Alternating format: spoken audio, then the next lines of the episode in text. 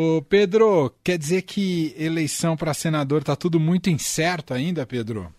Pois é, eu pergunto para os ouvintes: se a gente fizer uma enquete hoje, alguém sabe de algum candidato para valer ao Senado em São Paulo?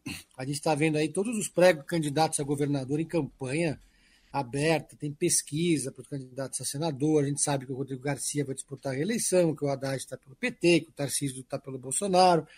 Mas Senado ficou em segundo e terceiro plano porque eh, os partidos estão vivendo impasses ou mesmo disputas internas pela vaga, Emanuel. Se você olhar aqui, por exemplo, o caso eh, do Sérgio Moro. Sérgio Moro sobrou para ele ser candidato ao Senado em São Paulo. Ele foi retirado do União Brasil da disputa pela presidência embora não tenha aceitado isso muito bem.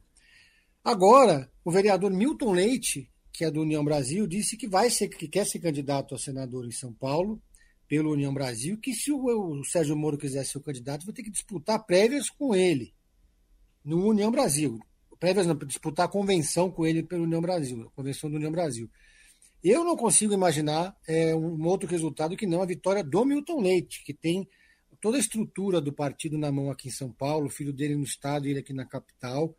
Milton Leite tem uma forte capacidade de mobilização. Então, se o Sérgio Moro quiser pagar para ver, vai ser muito perigoso para ele.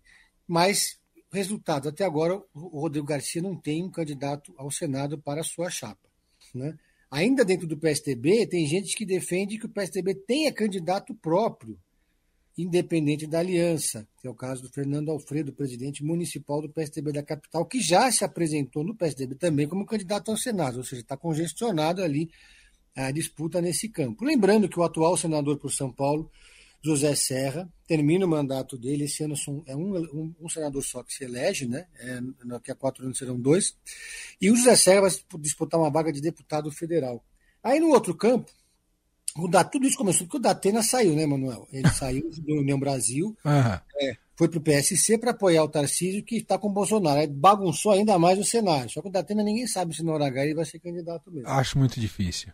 É, e no outro campo, para finalizar, no campo da esquerda, o Fernando Haddad está é, tá em compasso de espera. Os petistas ainda esperam que o Márcio França aceite formar uma aliança, abra mão de ser candidato a governador e tope, então, disputar o Senado. A vaga está reservada para o Márcio França. Só que o Márcio França está muito resiliente, não, não abre mão da candidatura, está bem colocado nas pesquisas de intenção de voto, diz que vai para a disputa com o Fernando Haddad. E aí quem fica sendo o candidato da coligação do Fernando Haddad? Quem apresentou uma demanda para ocupar esse espaço foi o PSOL que esse ano, pela primeira vez, vai se alinhar ao PT, tanto no plano nacional com Lula, como ao Haddad aqui em São Paulo. E o nome que surgiu foi o do, do, do jovem presidente nacional do PSOL, Juliano Medeiros, que é muito ligado ao Guilherme Boulos.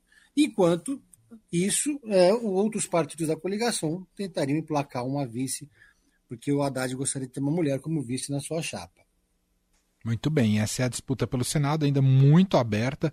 A gente vai acompanhar que isso vai depurar sem dúvida nenhuma daqui até outubro. E como frisou Pedro, é uma escolha ainda mais difícil porque só se elege um por estado nessa, nessas eleições de, de, de 2022. Pedro, uh, outro assunto que é muito vai, não vai, é a reunião da terceira via. É almoço para lá, é jantar, é café da manhã, brunch. Mas chegar ao nome de consenso está difícil. Teve reunião ou não teve, Pedro? Teve união, mas é um reme-reme, né, mano? Eles não saem do lugar. É, todos os três partidos desse consórcio, União Brasil, o MDB e o PSDB, têm seus próprios candidatos.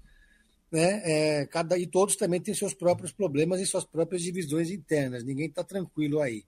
Né? Ah, teria um jantar nesse final nessa segunda-feira, ontem, na casa de João Dória, estava combinado, mas o jantar foi adiado porque simplesmente a Simone Tebet disse que não iria e também não iria o Luciano Bivar do União Brasil. Então, para que, que vai fazer o jantar, né? é, e aí, mas a reunião, não, eles não conseguiram ainda definir qual vai ser o critério para a escolha desse suposto nome da terceira via.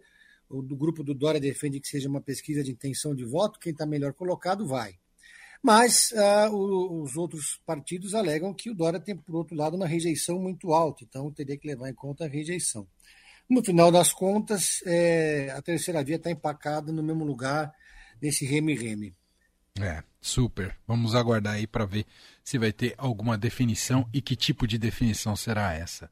Pedro, para fechar a dica clássica de Pedro em série aqui. Olha, eu tinha assistido e gostei daquela série sobre o Lakers que está na HBO. E é uma série que fala. Ah, não é do Magic Johnson ou não? Então, Tem ela duas. Acompanha, ela ah. acompanha a trajetória do Magic Johnson, mas é uma série dramatizada e, e meio cômica. Ah. Mas que conta a trajetória, do, assim, bem sucedida do Magic Johnson nas quadras. E agora saiu um documentário, chama The Call Me Magic, que é da Apple TV, que aí é uma série documental, na verdade, só quatro episódios, mas que aí conta a história do Magic Johnson e, sobretudo, o grande turning point da, da vida dele, que foi em 1991, no dia que ele descobriu que era portador do HIV. E ele se tornou o maior embaixador, o maior defensor das pessoas que são portadoras é, soropositivas no mundo até hoje. É um empresário bem sucedido, é, foi dirigente da NBA e virou um símbolo. Então, esse, esse, esse documentário mostra esses dois, esses dois lados da trajetória e da vida do Magic Johnson. Ainda mais para quem gosta de basquete, é um filmaço. Muito bem, tá lá na Apple TV Plus, como recomendou aqui pra gente o Pedro Venceslau. Pedro, obrigadíssimo. A gente se fala na quinta-feira. Um abraço, meu caro. Um abraço, até Valeu. mais.